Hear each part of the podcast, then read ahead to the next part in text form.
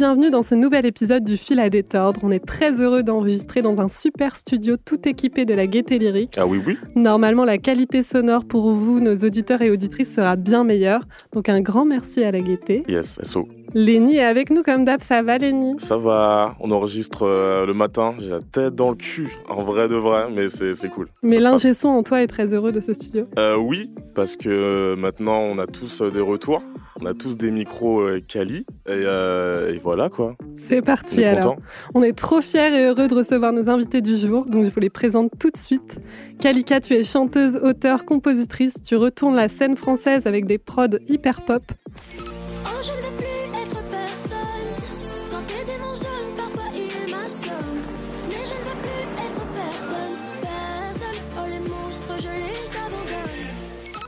Des textes percutants, poétiques et contemporains, et un live de folie. Après avoir sorti ton premier album Adieu les monstres en mai dernier, tu l'as défendu devant une cigale complète, puis dans une tournée des festivals, les Ardentes, les Solidays, les Vieilles Charrues. Tu as également une proposition visuelle singulière, que ce soit dans ton stylisme, tes shoots ou encore tes clips, que tu co-réalises avec notre deuxième invité. Mohamed Chaban, tu es réalisateur, tu as commencé par réaliser de nombreux clips pour L'Homme Pâle, Moussa, Larry ou encore Michel et tu co-réalises également les clips de Kalika. Vous avez notamment réalisé ensemble le clip de L'été est mort, Glaçon ou encore Superficiel. En 2022, tu t'es tourné vers la fiction avec ton binôme de réalisation Théo Jourdain et vous avez réalisé la série comédie musicale Russ pour France TV Splash. Elle a d'ailleurs été récompensée à Sérimania.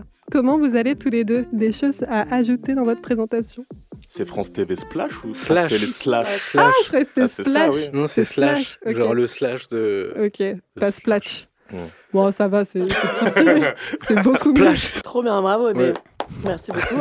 Vous commencez à en avoir l'habitude, c'est le moment de la chronique première fois. C'est parti, Lénie Oui, c'est parti. Chronique première fois pour un peu, euh, un peu rentrer dans le vif du sujet avec vos, vos refs euh, communes. On va commencer par toi, Kalika. Est-ce que tu es prête? Je suis prête. Ok, c'est parti.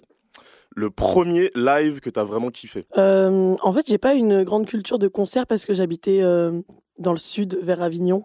Et en vrai, il y avait jamais de concert. Du Ok. coup, euh, enfin, il y avait genre juste beaucoup de musiciens autour de moi. Sinon, le premier concert que j'ai vu, j'ai kiffé direct. C'était, euh, c'était quoi? C'était Kusturica et Goran Bregovic.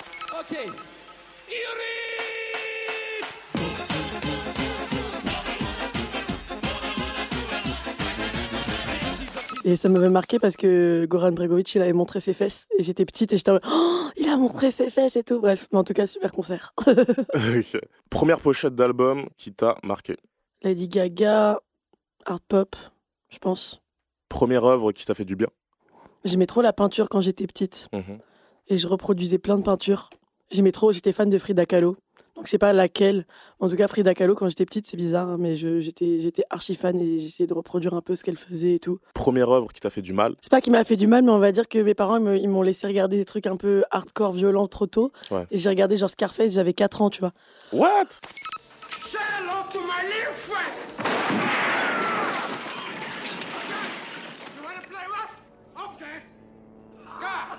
Ça m'a pas fait du mal, mais j'avais j'avais pas mal d'images de sang après. Oui, je vois. 4 ans, mais tu t'en souviens? Euh, je crois que je m'en souviens parce qu'après, chaque année, je le regardais aussi. Enfin, genre, c'est une obsession ce film Ouais. de ma famille. Dernière question.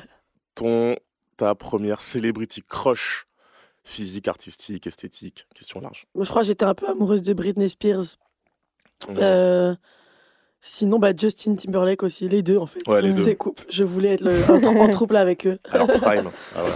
Nickel. Bah, merci. Merci, Kalika, Merci pour vos réponses.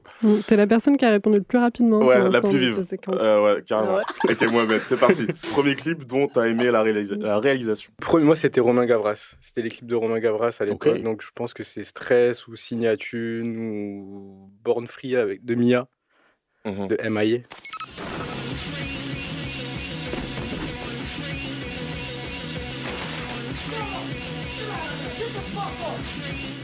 Première série qui t'a inspiré. Euh, Breaking Bad, ça m'a marqué. Je l'ai vu cinq fois. Première œuvre qui t'a fait du bien. L.I.M., le rappeur. je sais pas pourquoi j'ai dit ça, mais quand j'étais au collège, j'écoutais ça et je trouvais Yes. que ça me mettait, ça me mettait bien.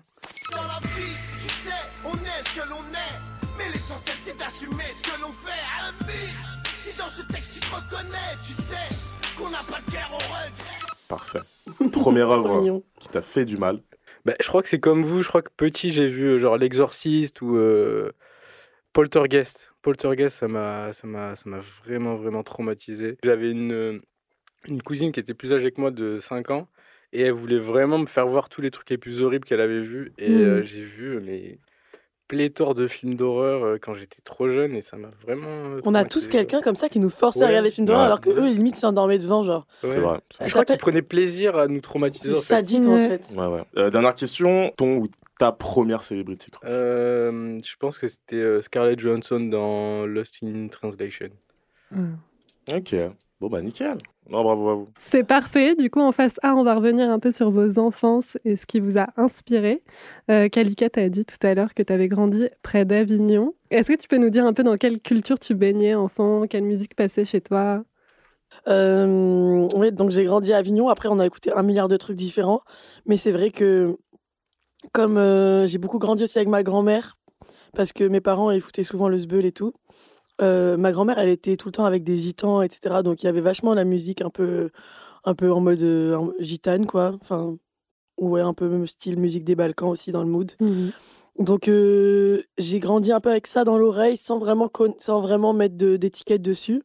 Juste c'était la musique qu'il y avait à côté euh, qui traînait quoi. J'entendais un Ouais, peu ça ça. passait en fond, mais tu Voilà. savais pas c'était quel Voilà. artiste. C'est ça exactement. J'avais pas forcément genre je peux pas dire j'ai cette culture parce que c'est- enfin si c'est ma culture aussi mais je connaissais pas forcément les noms des artistes phares et tout. Juste c'était tout le temps là un peu en arrière-fond et euh, et je pense que ça m'a marqué plus dans la façon de communiquer la musique, de partager la musique, un truc très généreux, avenant, chaleureux, d'aller facilement vers les gens, etc. La culture du live aussi. Oui, oui, c'est ça, quand... oui, c'est ça que je voulais dire. Exactement, la culture du live. Et ce côté, euh, tu partages un moment avec les gens et c'est simple et c'est direct, etc. Ça, c'est resté euh, pour moi. Mais après, euh, on écoutait plein d'autres musiques, euh, beaucoup de chansons françaises aussi avec ma grand-mère, quand même. Donc ça, ça m'a un peu marqué, je pense, dans la... pour la structuration de mes morceaux, pour les textes. Et, euh, et à la fois, euh, j'écoutais vraiment beaucoup de pop, quoi. Beaucoup, bah, genre Lady Gaga, Britney Spears. euh, toutes les divas, quoi, genre Shakira au tout début, Christina Aguilera, enfin tout- toutes Ouais. les. Il y a une vidéo de toi sur ton Insta où tu, tu fais Où une petite choré de. Shakira. C'est Ouais, ça. Ouais. J'ai appris toutes ces chorés, c'était très suggestif. J'avais 7 ans, mais j'étais déjà un sex symbole en fait. Je sais pas si c'est problématique de dire ça. Bref, mais euh, du coup, ouais, beaucoup, beaucoup de, de musiques différentes. Donc, je dirais entre un truc très euh, euh, musique gitane et des Balkans, plus chansons françaises, et la pop internationale en mode diva, quoi. Ok. Et en termes d'image, tu disais que tu étais très marquée par la peinture. Il y avait des, des images qui te restent de petite. J'ai plein d'images ouais, de peintures euh, qui me reviennent et tout, parce que déjà, mon père, il peignait beaucoup. Donc, déjà, j'ai ces, ces tableaux à lui qui sont restés dans ma tête un petit peu, gravés. Et euh, il faisait des reproductions et il m'apprenait à reproduire. Ok. Donc, euh, ça m'a d'ailleurs servi. Bon, justement, quand on fait des clips avec Mohamed, euh, je fais des petits storyboards animatiques, etc. Et euh, je dessine et machin. Et ça vient aussi de là parce que quand j'étais petite, mon père, il me faisait dessiner ou peindre. C'est un peu une geek bizarre euh, de, de la peinture quand j'étais petite. J'allais pendant la cour de récré en, en maternelle et en primaire. J'allais à la bibliothèque regarder des trucs de peinture et tout. J'étais trop bizarre. Oh, wow. C'était trop bizarre. Et du coup, la, la bibliothécaire, elle m'aimait trop. Parce qu'elle, elle faisait aussi de la sculpture, de la peinture. Et du coup, je, faisais, venais, elle me montrait, elle m'expliquait les trucs, je dessinais. Mais genre, du coup, j'ai pas genre un seul truc qui ressort là, parce que je, je Ouais. regardais un peu tout, tout le temps. Oui, J'étais tu étais hyper baignée dans les images, mais tu retenais pas forcément euh, qui était l'artiste. Mm. Bah, j'ai- celle qui m'a le plus marqué, c'est Frida Kahlo, parce Ouais. qu'il y avait un truc un peu moderne et trash. Et je crois que c'était ma façon de ressentir les choses un peu. Ça, me, ça, ressemblait à comment j'appréhendais le, le monde. Et du coup, ça m'a marqué de ouf quand j'étais petite. Parce qu'il y avait un truc très simple dans, dans sa façon de, de peindre. euh, et en même temps, très fort, puissant, direct. Et c'est un peu ce que j'ai essayé de faire aussi plus tard avec euh, la musique. Ok. Trop bien. Mohamed, est-ce que pareil, tu peux nous dire un peu où tu as grandi et, euh, et dans quelle culture tu as baigné quand tu étais enfant? Euh, moi, j'ai grandi à Toulouse, enfin dans le sud de la France, principalement à Toulouse et après à Albi. Et euh, moi, j'ai j'ai j'ai j'ai été élevé avec mon père et lui, il était plus livre en fait. C'était beaucoup de livres qui traînaient par-ci par-là, des trucs philosophiques ou psychologiques ou et pas mal de BD. Mais du coup, moi, j'ai hmm, j'ai pas eu trop d'influence artistique dans mon enfance. Je pense que ça s'est construit un peu plus tard quand j'étais adolescent et que j'ai commencé à regarder des films et, des clips et des trucs comme ça. Enfin, le côté spirituel, ça, ça, ça, ça t'a nourri quand même, j'ai l'impression. Ça fait partie de toi aussi. Ouais, mais là j'ai l'impression qu'on parle plus de comment dire de D'influence artistique. d'influence artistique. euh, donc, euh, mais après c'est vrai que tout, Ça nourrit tout- ton approche, tout influence ton approche, ouais, c'est sûr. Mais euh, non, mais j'ai pas grandi dans un milieu euh, spécifique, avec une culture spécifique, avec euh, des œuvres d'art ou des activités culturelles spécifiques. Mhm. Donc, euh, ouais, non, je pense que ça s'est construit plus tard. euh, Et du coup, c'est arrivé plus tard, ouais. C'est arrivé plus pendant l'adolescence où t'as Ouais, découvert j'ai commencé à geeker. euh, Je crois que c'était fin collège où on a eu une sortie scolaire pour aller voir un film, tu vois, et Ouais. avec des intervenants, après qu'il expliquait le film et tout. Moi, je suis allé, je m'en foutais un peu. Et en fait, on a vu un film qui s'appelle The Host de Bong Joon-ho.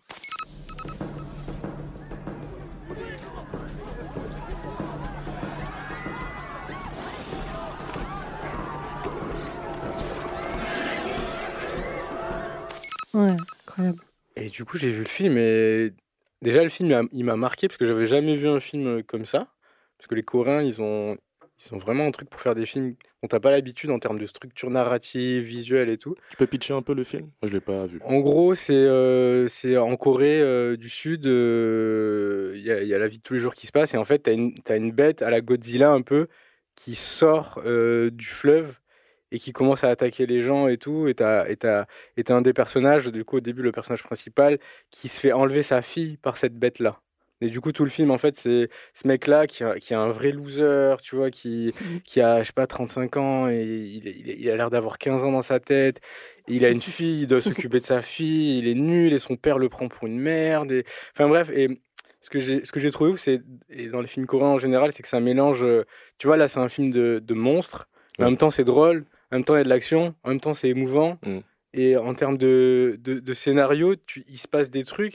Et c'est là, du coup, en gros, à la fin du film, l'intervenant, il a commencé à expliquer pourquoi c'était incroyable. Et c'est là où j'ai vraiment pris une claque. Genre, euh, il explique que normalement, dans les films de monstres, par exemple, au début du film, dans les cinq premières minutes, tu vois un bout du monstre. Et après, tu le revois pas avant 20 minutes, 25 minutes. C'est un truc de mystère qui grandit. Mhm. Et en fait, dans The Host, au bout de 5 minutes, tu vois la, petite, la, la queue du monstre qui sort de- du fleuve, puis qui part. Puis après, ça reprend son cours normal. Et d'un coup, tu vois le monstre arriver pleine face, donc tu le vois exactement tel qu'il est, après Mhm. 6 minutes de film, tu vois. Trop Genre, normalement, ça se fait jamais, ça. Mhm. Jamais tu, tu brises le mystère Hmm. tout de suite comme ça, et du coup, c'est trop perturbant. Et, et bref, il a analysé euh, tous ces trucs dans le film, et je me disais, ouais, mais le réalisateur, il a pensé à tout ça. Et j'ai, ça m'a vraiment bouleversé à, à ce moment-là, et, euh, et j'ai commencé à mater plein de films, et c'est là où j'ai commencé à créer mon, mon, mon identité artistique. Enfin, c'est là où j'ai commencé à me nourrir d'œuvres artistiques, donc principalement des films, euh, et beaucoup de films coréens euh, à partir de ce moment-là. Ouais. Parce que tu t'es tout de suite dit, ah, c'est un métier envisageable, ou quand t'as vu ça, tu t'es dit, waouh, c'est incroyable la réalisation, mais j'ai juste envie d'être public pour l'instant et de. Ouais, là, à ce moment-là, je me disais juste public. Et je trouvais ça, j'étais trop curieux en fait de comprendre et de voir, et en tant que, juste en tant que spectateur, je me disais pas que j'allais être réalisateur à ce moment-là. Et Kalika, toi, pareil, est-ce que l'école, ça a eu une influence sur, euh, sur ta culture aussi? Moi, je pense que j'ai été inspirée par plein de profs, ouais. Ouais. Mais c'est pas Ah toujours. ouais? euh, Franchement, ouais. Ok. Je crois que je suis, je suis une des rares personnes, j'ai l'impression qu'il y a eu une bonne expérience euh, avec euh, l'école. Oui. Euh, je sais pas pourquoi, moi je suis tombée sur des profs incroyables en fait. Moi il y a eu quelques cons, quelques connes et tout, mais, mais euh, beaucoup de gens ont changé vraiment des trucs dans ma vie. Genre euh, il y avait un prof euh, d'économie et de sociologie par exemple, Ouais. c'était Sébastien Abba. SO. Bébé. en vrai j'étais amoureuse de toi. Non, Allez, on se le je dit, rigole, je entend rigole, après. je rigole, je rigole, je rigole. Maman, désolée. Et euh, non, non, non, bah, lui, en fait, c'était au lycée. euh, il il m'a un peu retourné la tête parce que c'est une période où tu as plein de questions. Moi, je sais que j'arrivais jamais à dormir parce que j'avais 10 milliards de questions auxquelles je pouvais pas répondre. Je comprenais pas, Ah ouais. je comprenais pas genre le monde qui m'entourait. J'étais hyper angoissée de tout. J'avais envie de comprendre. J'étais grave curieuse et je compre- il y a plein de trucs que je pouvais pas comprendre. Je savais pas par où commencer. Et ben, n'empêche que ce prof, quand il est arrivé, il a mis un espèce de cadre euh, dans ma vie. Il m'a aidé à organiser mes pensées, mes idées, à comprendre le monde qui m'entourait, à mieux l'analyser. Et euh, même si, ok, on parle de sociaux, d'économie, etc., en fait, tout est relié. C'est-à-dire que cette espèce de chaos, il a réussi à le rendre plus euh, organisé. Et j'ai réussi à appliquer ce genre de méthode un peu partout dans ma vie après, et, et même, euh, même dans la création, en fait. Hmm. Euh, accepter le chaos et ensuite tu tries, tu organises, etc. C'est même ce qu'on fait avec, euh, avec Mohamed, justement, quand, quand on écrit ensemble ou quoi. On, on, dans un premier temps, on se juge pas et on balance 10 000 idées dans tous les sens qui veulent tout et rien dire. Et après, on choisit les meilleurs, on organise et on, on rend le truc hyper cadré. Mais euh, n'empêche qu'il y a des profs quand même qui t'apprennent à avoir une certaine rigueur tout en gardant euh, quand même ta façon de penser. Et ça, je trouve que c'est une putain de richesse parce que juste euh, avoir des cours où t'apprends, on te bourre le crâne, etc. à la fin de la journée, bon, dans deux ans, t'as tout oublié, quoi. Alors que ce genre de leçon de vie, euh, t'oublies pas. Oui. Et euh, lui, voilà, j'ai- m'a vachement marqué. Il faut être prêt aussi, je trouve. euh, ton éveil, il faut être prêt à l'entendre aussi. C'est pas tous les enfants qui, qui retiennent. Moi, je sais qu'à à ces âges-là, euh, Ouais. Tu pouvais m'a- m'amener toutes les leçons de vie possibles, je les oubliais euh, dans la semaine. Quoi. Ouais, mais il y a des gens quand même très marquants, tu vois. Ouais. Comme je disais, j'ai eu la chance de tomber sur des gens marquants. Puis mon prof de musique, euh, Charles Toit, euh, il m'a grave comme. Tout le monde a sa dédicace. il va être trop content. Là, Carlito Carlito, le sang, le sang de la veine. Non, lui, il m'a, il m'a grave communiqué euh, l'amour de la musique. Bon, je l'avais déjà, mais il est trop, c'est un putain de prof euh, qui m'a fait découvrir plein de choses en musique, euh, la, la musique baroque, euh, bref, qui m'a, qui m'a éveillé à d'autres choses. Il m'a, il m'a donné envie de faire du jazz aussi. J'ai fait du jazz avec lui, j'ai joué avec lui. Euh, alors qu'à la base, c'était pas du tout ma scène, c'était pas du tout ce que je kiffais. Donc c'est trop bien et même en termes de composition, ça m'a débloqué des trucs. Tout, était, tout avait l'air simple avec lui, c'est un peu comme un jeu d'enfant. Et ça que je kiffe, que je kiffe avec certains profs, c'est quand ils font pas genre que c'est compliqué. Hmm. Au contraire, ils font genre c'est simple, même si c'est compliqué. Parce que l'inverse, des fois, il y a des trucs qui sont simples et on t'en fait une montagne et du coup, ça te décourage et t'as l'impression d'être con et t'y arrives pas et t'abandonnes. Il y a d'autres profs qui, au contraire, te disent non, non, t'inquiète, tu vas arriver et tout, c'est simple et ils trouvent le moyen de te, faire croire que c'est vraiment simple et du coup, ça le devient, tu vois. Ouais, ça, il y a des manières d'expliquer. De. Et puis, on comprend pas tous de la même manière. Donc, il faut aussi trouver euh, chacun sa manière d'apprendre, quoi. Ouais, c'est ça. Donc ouais, en vrai, j'ai plein de profs euh, qui m'ont marqué de ouf. Même après, euh, juste après le bac, j'étais en école de musique. Euh, et j'ai des profs aussi qui m'ont marqué énormément. Alexandre Esteban à, la MAI à Nancy, avec Balthazar Picard en été. Et Joachim Mulner, c'était cours de coaching scénique. Ça a changé vraiment mon approche de la scène. Vincent Baguian, cours d'écriture. Pareil, pour les, c'est comme quand je commençais à écrire en français, etc. Donc, franchement, ouais, euh, j'ai l'impression que chaque déclic artistique vient quand même d'une personne aussi, d'une rencontre ou d'une discussion avec quelqu'un. C'est pas juste toi, c'est vraiment euh, toi et les autres, quoi. Ouais. Mohamed, toi, tu as ça aussi, pas forcément avec les profs, mais avec euh, un entourage, quelqu'un qui t'a transmis euh, un certain savoir, des connaissances, ou euh, avec qui tu as découvert des choses? Euh, là, ce qui me vient, là, comme ça, instantanément, c'est plus des rencontres euh, de mentors qui m'ont plus aidé à comprendre euh, ce processus-là, mais indirectement de, de comment, en fait, tu as des idées et d'où ça vient. Et, euh, et comme il a dit, euh, en fait, on a un peu la même méthode de création, c'est-à-dire qu'on on va canaliser euh, des idées un peu au hasard qui arrivent. Et, euh, et, euh, et, et en les acceptant et en les mettant sur le papier, petit à petit, tu construis quelque chose qui aura de la valeur. Et du coup, c'était plus des mentors qui m'ont appris à connecter avec euh, ce monde-là et, euh, et à comprendre ce qui se passe. Et euh, c'est plus des mentors spirituels, je pense, qui m'ont marqué et qui ont eu un impact sur, euh, sur ma vie euh, artistique, en fait. Parce qu'à ce moment-là, quand toi, tu as rencontré ces personnes-là, tu avais déjà, du coup, envie de réaliser? C'est venu, venu à quel moment? Ouais, ça, là, je te parle de ça. J'étais déjà en train de réaliser, mais c'était, assez douloureux, ma façon de créer, parce que il y avait aucune idée qui était assez bien. C'est-à-dire qu'il y avait une idée qui arrivait, elle était là, et je la jugeais immédiatement. Et en fait, euh, t'as l'impression d'avoir jamais, à- t'arrives jamais à trouver la bonne idée qui est assez bien. En fait, assez bien, c'est, subjectif. Et, euh, et ça vient d'un perfectionnisme qui est maladif, tu vois. Et, euh, et du coup, petit à petit, j'ai dû apprendre à lâcher prise et accepter ce qui me vient à l'instant T et faire avec euh, ce que j'arrive à canaliser plutôt que forcer quelque chose qui n'est pas forcément atteignable parce qu'en fait, c'est juste euh, une sensation de pas assez bien. Ouais. Mais c'est pas objectif, quoi. Et puis tu te compares forcément avec d'autres œuvres que tu vois, j'imagine, où en fait toi tu vois le produit fini, tu vois pas l'idée de départ. Donc euh, entre le produit fini et l'idée de départ, il y a eu plein d'étapes. Il y a aussi des différences de budget, de plein de choses, d'expérience. Donc tu peux pas vraiment juger tes propres idées. Je pense clair. que si on voyait euh, toutes les idées des, des artistes qui ont fait des grands trucs, bah ce serait peut-être pas ouf quoi. C'est clair. C'est clair. Mais ça te demande, euh, ça demande une forme de, de courage d'accepter que tu as plein d'idées de merde en fait. Mm. Qu'il y a plein de choses qui vont venir et qui sont probablement nulles, mais, euh, mais qu'il faut accepter et quand même coucher sur le papier. Parce que c'est en, en, en ramassant toute cette merde qu'au bout d'un moment tu trouves une petite pépite d'or, tu vois. Ouais, ouais. Mais si tu, te, tu bloques l'arrivée de merde. J'ai grave l'image, j'ai grave l'image. J'aurais dû te demander ta première euh, idée de merde au Ah, début. T'inquiète, il y a d'affaires. Mais ouais, du coup, c'est paradoxal, ouais. C'est que pour faire euh, quelque chose de... que tu trouves cool, ben ouais, il y a, y a beaucoup plus de choses pas cool qui arrivent à toi. Et ces mentors, tu parlais de mentors, c'est euh, donc c'est pas chez les profs que tu as trouvé euh, non, c'est. euh, des exemples, c'est dans la famille? Non, franchement, c'est pas les profs, c'est pas trop la famille. Non, c'est vraiment en dehors, c'est des rencontres un peu au hasard. De, je te dis, des mentors un peu spirituels. euh. Non, mais c'est tout con, c'est juste, regarde, là, si je te, tu écoutes un son, je vais te dire, mais Ouais. qu'est-ce qui te vient à l'esprit là? Ouais, Et ouais. en fait, là, tu vas avoir des images ou des sensations. Et en fait, c'est ce truc-là qui est pas dans notre réalité euh, matérielle, mais Mm. qui existe vraiment parce que Mhm. toi, tu vas connecter à quelque chose. Et c'est ce rapport-là à cette, euh, à cet autre monde qui fait qu'en tant qu'artiste, tu peux canaliser des idées, des choses, des images, des sons, des sensations. Et après, en faire quelque chose qui existe dans la réalité matérielle. Tu C'est vois. fou quand même. ouais. C'est passer de ramener quelque chose d'un monde à un autre, en fait. Enfin, Mhm. d'une dimension à, à une autre. C'est grave bien dit. Mais ça, dans ce monde-là, tu as tes émotions, tu as tes pensées, et c'est pas que de l'art, tu vois, c'est aussi un, un travail euh, d'introspection où tu vas voir euh, des choses qui sont en toi qui sont pas euh, sur ton corps, quoi, tu vois, les émotions, les pensées, quoi. Kalika, tu parles souvent de l'influence qu'a eu le voyage en Inde dans ton travail. Est-ce que tu peux en parler un petit peu?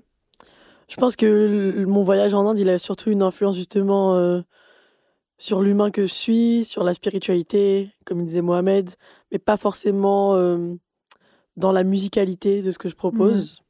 Alors à la limite, dans l'imagerie, ça peut se ressentir un peu, parce que du coup, quand j'ai capté que mon deuxième prénom, Kalika, ça venait d'une déesse hindoue qui s'appelle Kali, euh, ça a un peu remis les trucs dans ma tête, etc. Je me suis vraiment intéressée aussi à, à cette religion, l'hindouisme et tout, qui est hyper, euh, c'est une religion hyper intéressante. Je pense que c'est ma religion préférée parce que elle est plus ouverte d'esprit. Il y a des, pour, il y a des déesses euh, et des dieux queer, etc. Enfin bref, c'est c'est assez ouf. Ouais. Et même- Pardon. Vas-y, vas-y, t'inquiète, t'inquiète. Non, mais ton prénom, en fait, c'est parti de là. Euh, Tes ça vient de là, mais sur ton nom mais à la base, mes, et mes ton voyage parents. après. En fait, non, à la base, mes parents, ils m'ont donné ce deuxième prénom en référence à Sarah Lakali, c'est la sainte des Gitans. Hmm. Sauf que dans l'histoire, elle est un peu confondue euh, avec justement la déesse hindoue Kali. Elles sont confondues les deux. Et donc, euh, c'est marrant que ce soit relié parce que Ouais. j'ai les deux. J'ai les deux côtés, quoi. J'ai le côté euh, où j'ai grandi avec des gitans et en même temps j'ai aussi vécu en Inde. C'était pas prévu, mais c'est quand même un truc qui m'a, un voyage qui m'a marqué de ouf. Je suis allée à mes 9 ans, à mes 12 ans, à mes 18 ans toute seule et j'y pense souvent. Et à chaque fois qu'il y a des gros changements dans ma vie, j'ai envie d'y retourner. Mhm. Et qu'est-ce que ça m'a appris? Ben Justement, ça m'a appris, je crois, le courage. Ça m'a appris de, de, de foncer quand euh, je ressentais quelque chose, euh, de pas me juger, que voilà, il fallait croquer la vie. quoi. C'est parce que, je sais pas, par exemple, mon entrée en matière en Inde, c'est j'arrive à l'aéroport, on monte dans un taxi. Et euh, moi, je connaissais rien, j'étais petite et tout. Et le taxi, il n'y avait pas de ceinture, etc. Et il allait hyper vite. Il fonçait entre les, les bus, les machins et tout. On croyait on allait mourir. On était en mode, mais euh, pourquoi vous faites ça et tout Euh, Calmez-vous. Et disait, on va mourir. Et après, il dit, bah, si on doit mourir aujourd'hui, on mourra aujourd'hui. et il était, C'est et- simple. et Ouais. c'était très simple et ça m'avait. C'était absurde et tout, mais ça m'avait grave marqué. Je m'étais dit, en fait, il a grave raison. Pourquoi s'empêcher de. Là, si t'as envie de faire ça, zigzaguer, vas-y, zigzag, fais le fou, vas-y, on s'en fout, on rigole. Enfin, c'était un peu un état d'esprit. Du coup, dans tout ce que je fais, j'ai l'impression que c'est resté aussi, je me juge jamais. Euh, J'y vais à fond. Si j'ai une idée, j'essaie de le faire. Mhm. C'est de la merde, c'est de la merde, c'est génial, tant mieux. Si c'est un peu bien, mais pas encore assez, bah, la prochaine fois, ce sera encore mieux. Et, euh, et puis voilà, quoi. Et, euh, et je sais pas, de voir euh, beaucoup de gens comme ça, hyper euh, dans la merde, euh, qui sourient tout le temps et avec de la couleur autour, ça aussi, je pense, imprégner mon univers même visuel, où euh, j'adore ce contraste, où c'est trash, mais en même temps, il y a quand même euh, un truc qui fait sourire, tu vois. Mm. Qu'il y avait déjà aussi un peu euh, avec Frida Kahlo. Qui avait déjà un peu avec Frida Kahlo, oui. Ça ressemble un peu, hein. Ouais. il y a un mood commun. Elle est trash, Frida Kahlo? Archi trash. Elle est Archi. archi trash, hyper colorée. Mm. C'est une femme hyper puissante. Ok. La classe, quoi. Et qui en même temps, euh, Il y a un elle, pattern, aussi- ouais. elle parle beaucoup de, de son de son de son mec euh, qui Mm. finalement lui faisait du mal. euh. Enfin bref, c'est contradictoire un peu et en même temps, moi, je me reconnais beaucoup là-dedans aussi. Donc, euh, ouais, c'est beaucoup d'influences là. Ouais, de ouf. Ça, ça se regroupe. euh, ça se regroupe. Dans, l'imagerie, ça se regroupe de ouf. De Mais ouf. même dans le, les symboles, en vrai. J'aimerais revenir sur le moment où vous avez lancé un peu votre projet, où vous vous êtes dit bah, c'est parti, je vais faire ça de ma vie, ou en tout cas je vais y mettre beaucoup d'énergie. C'était à quel moment et vous avez commencé euh, par quoi? Vas-y, Momo. Euh, alors moi j'ai eu un premier déclic quand j'avais euh, 15 ans où j'ai rencontré euh, l'un de mes meilleurs potes et, euh, et deux semaines après qu'on soit rencontrés, il me dit euh, ça te dit qu'on fugue de chez nous et qu'on aille euh, euh, sur Je la côte basque euh, sans argent, comme ça on fait un film et tout, deux jeunes de 15 ans qui essayent de survivre dans la nature et tout. Et je lui dis bah ouais grave et tout. Et... Ça, tu l'as pas classé tout de suite en idée de merde, ça, tu t'es dit. Ah non, Moi, je trouve que c'est une bonne idée, je ouais. ouais mais grave. En vrai, c'est une bonne Je idée. voyais aucun inconvénient à ça, tu vois. Il me dit, ouais, par contre, on prend que deux t-shirts, deux caleçons et deux shorts et une brosse à dents, tu vois. Vraiment, c'était strict et euh, on avait genre 12 euros et on a fait du stop pour y aller. Et dès le premier soir, en fait, on se rend compte que tu peux pas dormir sur la plage la nuit en t-shirt. En fait, il fait Il méga était froid. super froid. ouais. Donc, on était frigorifiés. On avait mis tous nos t-shirts et tout. Il y a un, tu sais, les machines qui, qui nettoient euh, la plage. Ça, et c'est des trucs qui peuvent qui tuent des gens parfois, tu vois. Genre, si tu dors sur la plage et qu'ils te voient pas, c'est un espèce de rouleau compresseur. Mm. Et on se fait réveiller par cette, cette énorme machine qui, qui était là, qui nous klaxonne en mode. Et le mec fou qui nous dit Mais Vous êtes sérieux? J'ai failli vous écraser et tout, qu'est-ce que vous faites là et tout?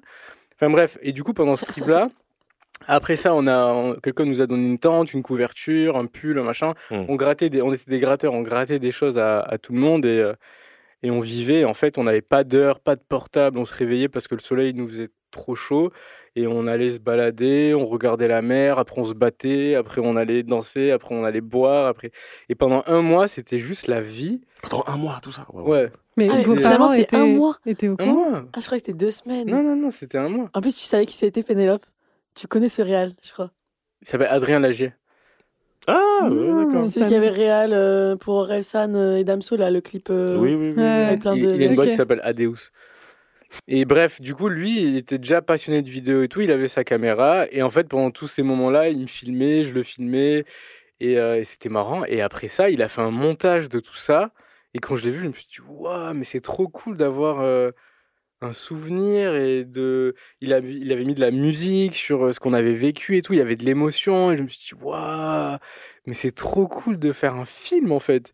Et c'était mon premier déclic. Et, euh, et ensuite, à 18 ans, euh, quand, quand j'ai eu mon bac, je savais que je voulais pas faire d'études parce que je détestais l'école. Et avec Adrien, du coup, on a monté un collectif. Et, et je me suis tout de suite dit, il faut que je trouve un métier où je peux gagner plein d'argent, il n'y a pas de limite d'évolution, où je peux kiffer, rigoler et tout. Je me suis dit, mais réalisateur, en fait, c'est parfait. Et, euh, et du coup, j'ai choisi un, un peu ce métier, un peu comme ça, tu vois, c'est pas un Mhm. rêve d'enfant. Et, euh, et j'ai appris à l'aimer, à, à voir qu'en fait, euh, j'étais, comment dire, j'étais, j'avais des prédispositions pour ça, tu vois. Je suis allé un peu par hasard là-dedans et après j'ai compris que ouais, j'étais quelqu'un de très visuel qui arrivait à raconter des trucs et tout et, euh, et faire connecter les gens ensemble et tout. Donc euh, ouais, c'était le premier déclip, c'est- c'était le road trip là, le- la petite fugue et après euh, créer euh, notre euh, enfin grâce à l'école que je détestais tellement, je me suis dit il faut vraiment que je trouve mon truc et que je fasse quelque chose que peu de gens savent faire et où je vais kiffer et pouvoir me développer. C'était un peu ça, il fallait que mais Pas trop euh, vénère le retour après la fugue, après un mois. Non, mon père, il était grave ok avec ça. il m'a dit, oh, t'es parti, cool et tout. Lui, depuis que je suis petit, en fait, il me laissait euh, faire des trucs et tout. Vraiment, euh, c'était plus Adrien. Lui, ses parents, ils étaient comme des fous. Ils ont appelé la police, machin. Ils étaient en panique. Mais euh, moi, mon père, pas de soucis, quoi. Ouais, en mode fais tes armes, petit. Ouais, vas-y, t'inquiète. T'as 15 ans, mais t'es grand, vas-y, faire Ah ta ouais, c'est fou. Et Ouais. c'était quoi, du coup, ton premier projet En tant que. J'imagine que tu étais peut-être assistant projet. réel ou tu étais. Non, non, mais j'ai direct euh, réalisé. Mon premier projet, j'avais pas encore de caméra. Du coup, euh, dans notre collectif, il y avait deux musiciens et, moi et Adrien, on faisait les, Adrien moi, faisait les, clips. Et du coup, on avait juste un Mac à l'époque, on n'avait pas encore de caméra.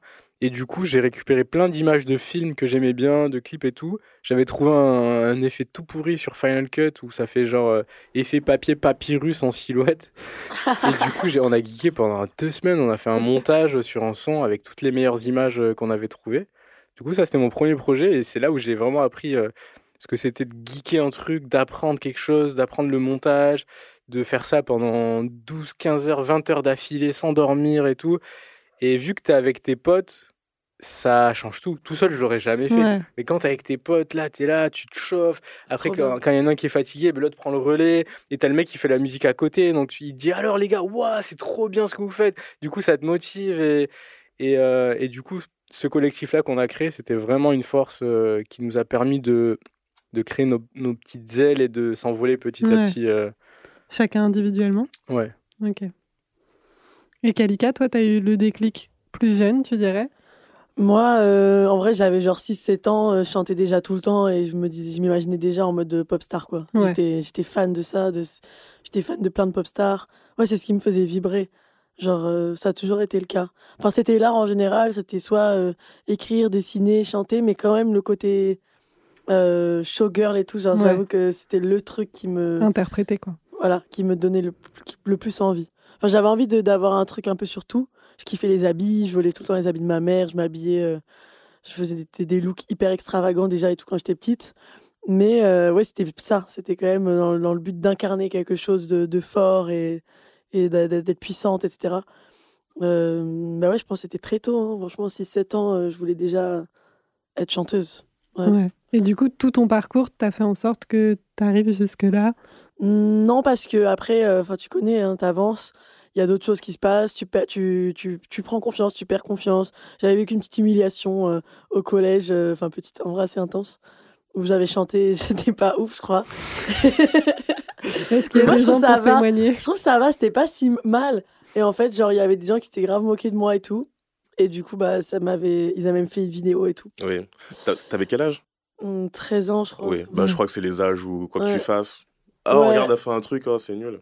Ouais. Un truc un peu de concon, ouais, comme ça. Ouais, je sais pas, et en tout cas, euh, bah, c'est moi qui étais con aussi de réagir à ça. Mais du coup, ça m'avait fait grave de la peine, et du coup, j'avais plus. J'avais plus chanté pendant genre deux ans, quoi. Ça Ah ouais. hein, m'avait un peu trop mal. Et en plus, au même moment, j'ai un kiss qui est apparu sur la corde vocale. Donc, je pense que c'était un peu peut-être psychologique Ouais. aussi.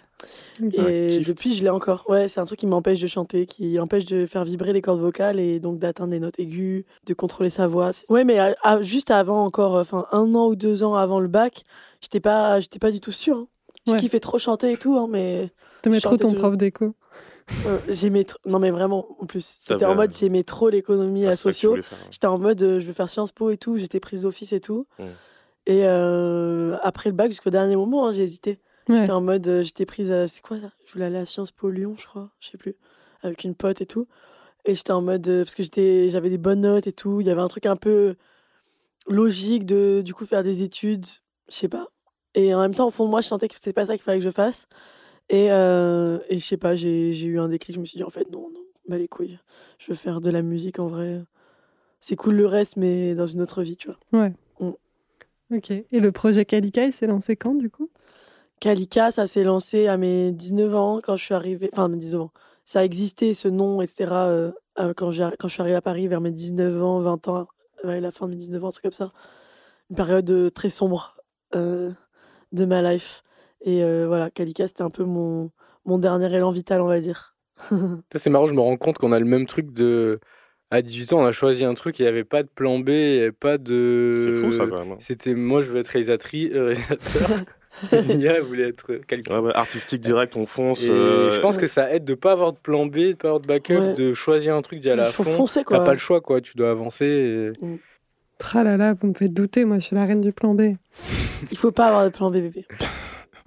J'ai l'impression que vous êtes un peu. en- Enfin, c'est un discours que j'entends très peu. J'ai l'impression que vous êtes un peu en Ah minorité. Ah, c'est vrai qu'on est un peu pareil après. dans, le, dans le discours, euh, ouais, bah, vrai, hein. la tendance, j'ai l'impression, dans, dans, dans les gens que, que je côtoie aussi, euh, dans différents secteurs, que ce soit artistique ou machin, qu'il faut, qu'il faut euh, sécuriser au Hmm. premier abord et que si tu as un projet euh, dans un élan artistique, euh, que ça se fera step by step. Moi, j'ai souvent. Ouais, mais moi, j'ai l'impression que ça, ça, Ça marche pas hein. ensemble. Ouais. Surtout dans l'art, euh, la sécurité. Ouais, parce qu'en fait, pas- plus tu, en fait, plus tu construis ta sécurité, admettons, tu fais, je sais pas, 5 ans d'études dans un truc, tu trouves un taf en CDI, et là, ça fait 8 ans que tu es en train d'apprendre le même truc, tu commences à stabiliser ta vie, il y a vraiment très peu de chances que tu te dises, ouais, je vais tout plaquer, maintenant je vais faire ma passion en fait.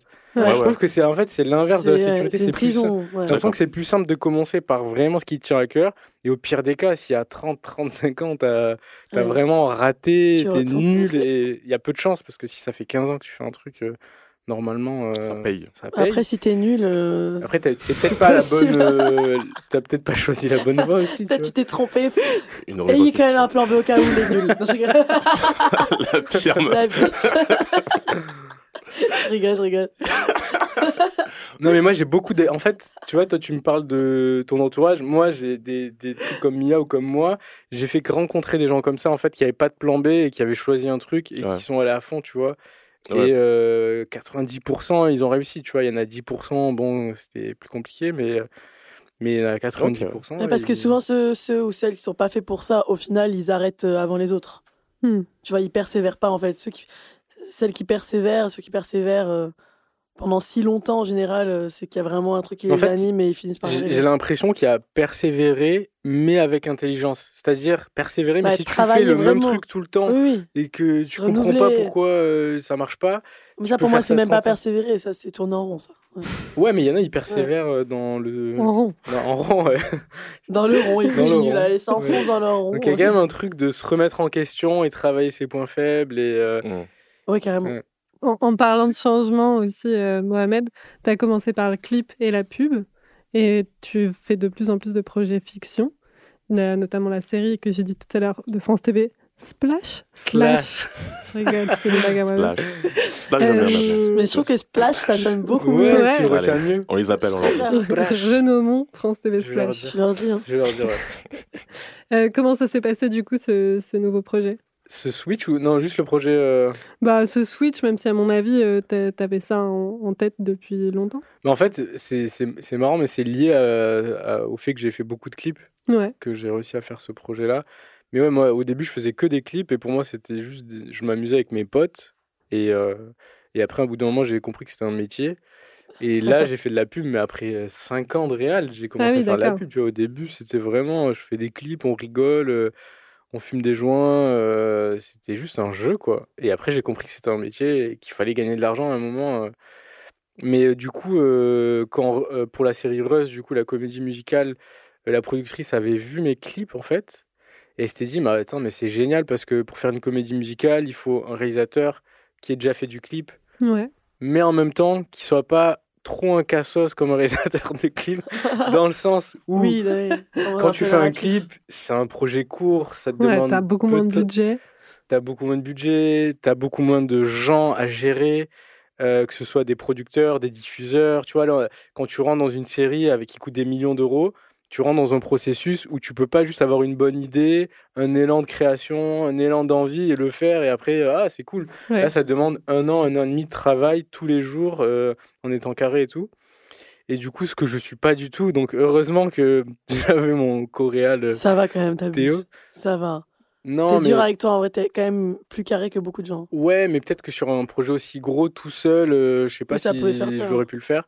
Et du coup, il y avait mon coréal Théo, lui, qui, qui était un directeur de production pendant 10 ans à très haut niveau et qui avait fait des courts-métrages. Et en fait, le combo de nous deux, ça, ça fait le truc parfait parce que seul, on n'aurait pas pu le faire, mais à deux, c'était euh, c'était idéal, quoi. Et donc, euh, grâce à ce que je me suis dit à 18 ans, de me dire, je vais faire des clips qu'avec mes potes pour m'amuser, pour faire ce que je ressens, ce truc-là a fini par payer, même 10 ans plus tard, pour Mhm. faire des films, en fait. C'est fou. Alors que c'était des clips euh, qui, enfin, qui marchaient, mais qui me rapportaient pas forcément d'argent. Et si tu le regardes d'un point de vue euh, purement euh, financier ou stratégique, c'était pas forcément euh, la meilleure solution, tu vois. Il y a des réalisateurs qui font des clips euh, vite fait comme ça, et ils gagnent plein d'argent. Et... Mais par contre, on ne les a pas appelés pour faire une, une série de comédie Ouais. musicale, tu vois. Donc c'est pour ça que des fois, la sécurité, c'est pas forcément euh, Le bon le, choix. le- le- le choix qu'on a l'impression que c'est, tu vois. Mais est-ce que tu as l'impression d'être dans, dans du taf de sécu quand tu fais des collabs avec des grosses marques, ouais, des trucs publicitaires? La Est-ce pub. que Bah, tu as l'impression de prendre ta moulala et puis après tu peux Ouais, en fait, c'est ça. Maintenant, mon équilibre, je le trouve comme ça. C'est-à-dire, je fais de la pub pour gagner de l'argent. Enfin, la fiction aussi, t'es payé et tout, mais sur une pub, tu prends beaucoup d'argent très rapidement. Après, la concurrence, elle est rude. C'est c'est un autre milieu. Quand t'as fait des clips, on s'en fout. C'est faut que t'aies déjà fait de la pub pour faire de la pub. Donc, c'est Hmm. c'est un monde complètement, euh, complètement différent.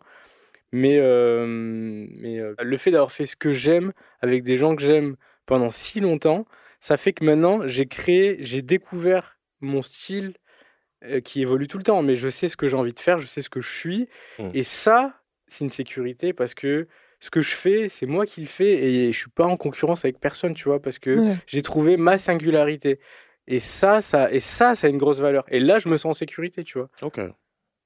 Même si j'ai pas, là, si j'ai pas de projet ou quoi, je sais qu'avec ma singularité, ce que j'ai fait, je suis ancré dans un truc solide, tu vois. Ouais.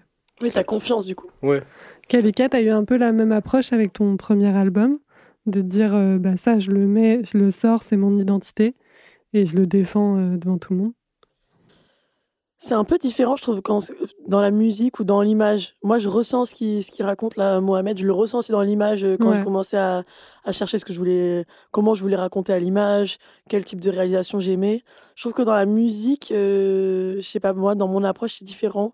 C'est plus en changement euh, perpétuel. Ouais. C'est-à-dire que j'ai l'impression que je pourrais autant là faire un album euh, de pop que demain un album de rock ou de métal ou de chansons françaises, tu vois. Et euh, ça serait quand même moi à chaque fois. C'est très, je sais pas comment expliquer. C'est pas les mêmes, euh, c'est pas le même socle. Le, le- le socle, je le trouve plus dans euh, comment je vais raconter l'histoire, la sensibilité, etc. Ce que je veux raconter. Mais le premier album, je me suis juste dit, ça représente telle période de ma vie et je suis sincère du début à la fin. Et j'ai essayé de maîtriser le mieux mon univers pour que les gens puissent comprendre et tout. Mais ça représente une période donnée, quoi. Ouais. Et euh, ça représente pas mon style à tout jamais. Après, comme il disait Mohamed, ça évolue tout le temps. Mais moi, je pense que mon style, dans 5-10 ans, il aura vraiment, vraiment euh, changé de ouf musicalement. Alors que visuellement, peut-être pas autant. Ok. Je sais pas C'est comment. intéressant. Ouais. Je sais pas pourquoi, mais c'est comme ça que je le ressens.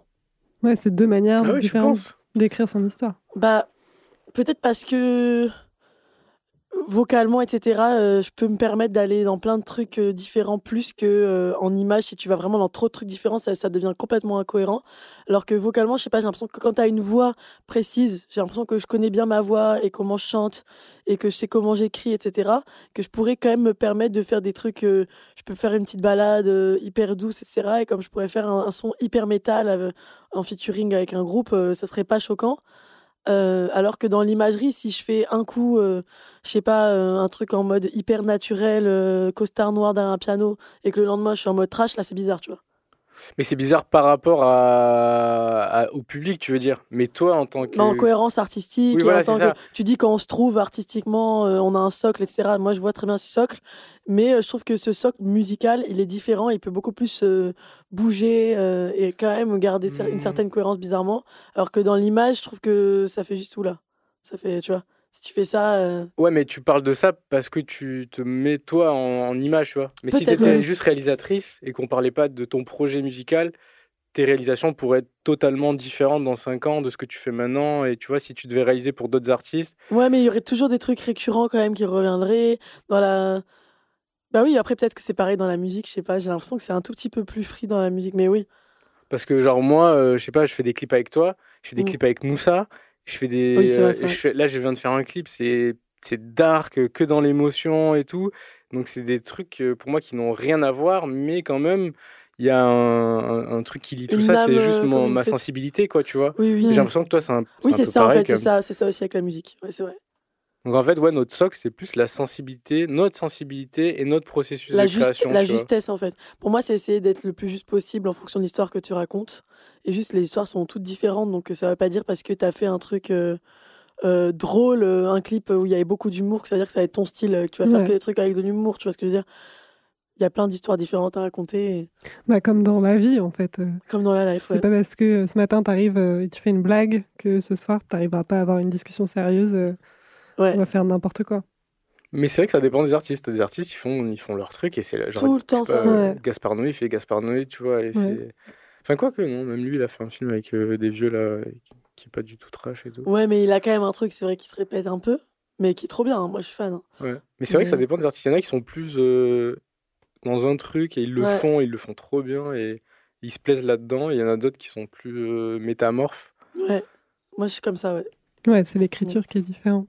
Et euh, si vous pouvez parler un peu de, de vos projets actuels qui vont venir dans les prochains mois, sans les révéler, mais sur vos envies, euh, en sachant que le podcast sortira en janvier. Vas-y, euh, Mohamed. Mais moi, j'ai envie- ben là, moi, là, ce- cet après-midi, là, je vais finir le montage d'un clip court-métrage que j'ai réalisé avec Théo, du coup, mon, mon binôme. Et euh, ça sortira fin janvier, je crois. Et Ok. du coup, c'est euh, c'est une espèce de fiction euh, dans un, un univers un peu parallèle. euh, les comédiens, ils sont anglais et c'est un, monde où, en gros, euh, l'océan a été tellement pollué qu'il y a des hommes poissons qui ont dû migrer sur Terre et, euh, et qui ont dû s'adapter. Et c'est l'histoire de deux frères dans cet univers-là où tu as le grand frère en fait qui veut retourner dans l'océan coûte que coûte, et le petit frère qui s'est intégré à la société et qui, qui, pense que, enfin, qui voit que son frère est en train de vriller parce que dans l'océan il y a, y a aucun espoir, il y a plus rien, tu vois. Et c'est un peu la confrontation de, de deux personnes qui, ont, qui viennent du même endroit mais qui n'ont pas la même vision de et un peu ce rapport du petit frère qui prend la place du grand frère à un moment et tout. Enfin, Ouais, la question des origines aussi. il y a la question des origines aussi. ouais, c'est quoi ton identité? Est-ce que tu es forcément mieux dans un pays euh, euh, Aquatique. un pays terrestre ou un pays aquatique ouais. Ça parle de poissons. euh. Avec Alika, là, on tourne dans deux hein. semaines, trois semaines. Ça sort Ouais. quand d'ailleurs? En janvier? Ça sortira en janvier aussi, ouais. Ok, donc il y aura un clip qui est sorti. On peut pas dire non, sera- veux- t'as dit quoi ça sort... Vous, ça sortira Fin- début janvier À fin Mi-janvier, je crois, la passe. Bah, ça, ça, ça se trouve, ça sortira en même temps ou ça sera le clip de Baby Vampire. Ok. Mm. Et je kiffe, euh, je kiffe ce clip. Enfin, je kiffe l'idée. Ouais. En tout cas, on va voir comment, comment s'en sort. on n'a pas trop de budget là. c'est très roots, ça nous change euh, un peu de dab et tout, mais nouveau challenge. L'idée, c'était de revenir aussi à un truc plus brut. Euh, moi, j'avais envie de raconter justement un peu ce que je vivais ces derniers temps, montrer que c'est pas tout rose, montrer que en vrai, je suis une grosse galère et que euh, je suis tout le temps là avec mes valises et mes sacs et mon bordel que je traîne derrière moi. Là, Mohamed et moi lui avons ramené des sacs aujourd'hui. Ah, toi aussi voilà, donc c'est c'est pas une blague, c'est la vérité. Et c'est juste que je me suis dit, ah, c'est cool. Euh, on a fait plein de clips que j'adore euh, avec Mohamed où l'univers est hyper travaillé, poussé artistiquement, je trouve ça, je trouve ça fort, etc. Donc je suis très fière. Je me suis dit, ah, ce serait cool aussi de réussir à faire un clip très dans l'émotion et, et avec beaucoup moins d'artifice et montrer plus justement euh, Mia, quoi. Ok. Voilà. Et donc, c'est un peu le, le but de ce, de ce clip. Donc, je pense que ça va pas toujours me mettre à mon avantage, mais c'est marrant. Trop bien. Bah, on arrive à la fin de la phase A. Je sais pas si tu veux rajouter quelque chose, Léonie. Euh, non, non, Ouais. non, non, non, merci. Merci, euh, merci à nos invités, Mohamed. Avant Kalika. la, la chronique, euh, du coup, dernière fois, Oui, oui. où c'est les mêmes questions qu'on vous a posées euh, en- en- au début de, de la phase A. Faut, Kalika, t'es prête? Je suis prête. Le dernier live que t'as vraiment kiffé Alors, moi, là, j'ai adoré faire le concert à Rennes. Le concert à Rennes, c'était en coplateau avec euh, Youvdi et Train Fantôme Ouais. et euh, une fille qui s'appelait Talou, je crois. Et c'était trop bien parce qu'au plateau, il y avait que des artistes trop forts. Et euh, on a fait le, le morceau euh, Not Fit avec euh, Youvdi pour la première fois. C'était trop lourd. Oh, Trop public bien. de ouf. Et puis surtout, je crois que ce que j'ai kiffé par-dessus tout, c'était l'after. Parce que after mémorable, je sais pas si euh, on t'a dit. Je sais pas si Non. On est allé dans un fest nose. Mais En ouais. vrai, t'as- donc pour ceux, pour celles et ceux qui connaissent pas ce que c'est un fest nose, euh, c'est un festival avec de la musique bretonne où il y a des cornemuses et des gens qui, qui font des danses euh, en transe euh, en ronde. Et en fait, euh, c'est un mood. C'est-à-dire que je suis arrivée là-bas, on a réussi à avoir 15 invites. euh, du coup, il y avait toute ma team, toute celle de Youvdi. Trop cool. Et on est arrivé là-bas euh, à 1h30 ou 2h. Et en fait, direct, on a dansé toute la nuit jusqu'à 7h en faisant des, des chorés bretonnes étranges et tout. On était envoûtés. Et euh, vraiment, meilleur, euh, meilleur concert, meilleur euh, after. euh, C'était trop, trop, trop bien. Incroyable. Les Bretons, ils savent vraiment recevoir quoi. C'est mes bref. La dernière pochette euh, d'album ou de single qui t'a marqué? Ouais, non, j'irai Halloweeny euh, de The Mosh King de Ash Nico. C'est son dernier euh, single qu'elle a sorti pour Halloween. Euh, parce qu'elle a collaboré avec. Comment il s'appelle cet artiste? Je suis fan en plus. Vassovu. Vassovu, et c'est c'est un de mes photographes préférés. C'est mon rêve de, de collaborer avec lui. Même je voulais à la base qu'il fasse ma pochette d'album. Il, Oh. est à- il est à Londres et il est incroyable. La dernière œuvre qui t'a fait du bien? Je pense à Amer Sourire. Ok. Euh, c'est un morceau qui, qui pour moi est hyper pur. J'ai vu les démons avant minuit. Sentir à moi, j'ai quitté la pièce. Quand je signe, c'est dans le noir, dans le noir. Et j'ai pleuré sans faire de bruit. Le regard est dans le vide quand je m'ennuie. en bas de sa fort. J'écris plus, je maigris. Mélancolie est un bon sport. Mon Dieu, je trouve le temps. hyper simple et en même temps hyper euh, une... enfin, st- stylé. Genre, c'est tr- très étrange parce que souvent, c'est- ça va pas ensemble, je trouve. Ouais. Genre, quand tu fais un truc archi stylé du moment et tout, genre, c'est cool, mais t'as pas forcément une émotion hyper Ouais, moins profonde sensible. et surtout, ça vieillit plus vite. Là, c'est comme si euh, euh, ils avaient réussi à créer euh, une œuvre intemporelle et, et moderne à vie, genre. C'est avec Iba et euh, Laza Gio, je sais pas comment on prononce. Ok. La dernière œuvre qui t'a fait du mal? Le dernier Miyazaki. Ouais, je suis d'accord. J'ai- j'avoue, j'ai vraiment pas aimé. J'avoue Ouais. que je me suis endormie pour la première fois dans un cinéma. Oh, waouh J'ai jamais fait ça avant. Euh, ouais, non, j'avoue que ça m'a fait mal parce que je, je kiffe. Je kiffe Miyazaki et que là, j'étais vraiment déçue. Après, c'est pas nul, mais c'est juste, il y a un problème de rythme, quoi. C'est- Ouais. Tu te fais chier, quoi. Ouais, ouais. D'accord. Ouais. Et ton, ta dernière celebrity crush? Il y en a plein, non, je rigole. Euh, non, non, il y a une chanteuse, euh, j'avoue, je suis grave amoureuse d'elle et je l'ai rencontrée. Euh, heureusement, elle parle pas français, elle captera pas que je dis ça. Elle s'appelle euh, Death by Romy. I like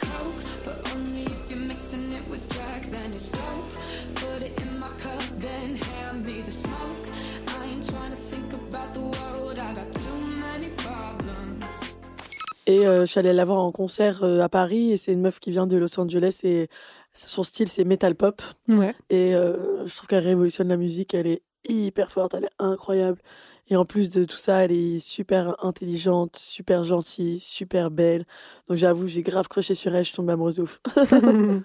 Parfait, merci beaucoup. Alors, Mohamed, à ton tour, est-ce que tu es prêt? Ouais. Le dernier clip dont tu as aimé la réalisation Il y a un clip que j'ai vraiment kiffé, c'est euh, Ouais. le clip de James Blake par les Owl, je crois qu'il s'appelle. Enfin, en tout cas, le dernier clip de James Blake euh, où c'est euh, deux filles et deux gars habillés tout en blanc qui sont dans une voiture. En fait, tout le clip est du point de vue de la voiture. Et la voiture, elle fait que rentrer dans des trucs, dans des murs, dans des restos, dans des.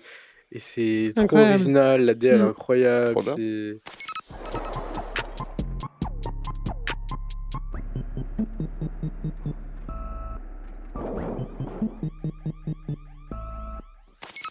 La dernière série qui t'a inspiré Ben, je vais dire euh, Fargo parce qu'il y a la saison 5 qui est sortie aujourd'hui. Ouais. Là, ce matin, je me suis réveillé, j'ai maté la fin de l'épisode. euh, Ok. Je me suis Oh. J'avais oublié ça. Mais Fargo, moi, c'est euh, c'est ma série préférée. Tu sais, dans la saison 2, il y a des trucs genre qu'ils expliquent pas, genre les extraterrestres, quand ils arrivent, jamais ils l'expliquent. Et en fait, ils disent, bah ouais, c'est comme ça. Il y a des trucs qui arrivent, c'est la vie. Et ça, j'aime trop. Ouais. C'est pas obligé de tout justifier tout le temps et tout. La dernière œuvre qui t'a fait du bien?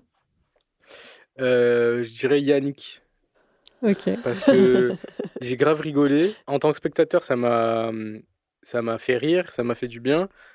Mais, euh, mais en tant que réalisateur, ça- ça m'a fait du bien de voir euh, un long métrage au ciné aussi cool, aussi bien écrit, aussi simple, mais euh, qui a été fait en 7 jours euh, avec que dalle et tout. Et, et je trouve que ça fait vraiment du bien de se décomplexer sur tous les process de prod que normalement tu dois mettre en place pour faire un film. Euh, la dernière œuvre qui t'a fait du mal?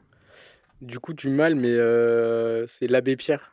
Mais du mal Ouais. dans le sens, j'ai chialé quatre fois devant le film, c'était tellement puissant, donc c'est du mal, mais qui fait du bien parce que ça te ramène à ton humanité, ça te ramène à des, des trucs assez profonds en toi, mais essentiels. Et ton, ta dernière celebrity crush? C'est euh, Kalika. Euh, Méga Force. Méga Ouais, force? c'est des réels de, de pub. Ok. Eh ben, merci beaucoup tous les deux. J'espère que vous avez kiffé cette phase A, que vous avez encore de l'énergie pour la phase B Non Allez, On bye, toujours le matin. qui arrive dans deux semaines. En général, je, trouve que les, les meilleurs feats, c'est quand même ceux où t'as une espèce de, de coup de cœur pour la personne et tu sens qu'il faut vraiment faire un morceau avec. euh, C'est une révélation, quoi. Voilà, merci. Comment ça dans deux semaines? Non, Deux semaines en fait. Nous, on enregistre à la suite. Dans deux semaines, ouais. mais tu sais, c'est. La mise en scène, non mais je joue, le jeu moi. Ah oui T'as pas l'habitude, hein oui, oui, oui, oui. Oui, oui, dans deux semaines. Dans deux Dans deux semaines, les gars. Oui, oui, j'ai noté. le dimanche. Le dimanche. Voilà, à très vite. À très et vite. euh, merci beaucoup pour le soutien toujours. Des bisous. Ciao, ciao. Bye. Bye.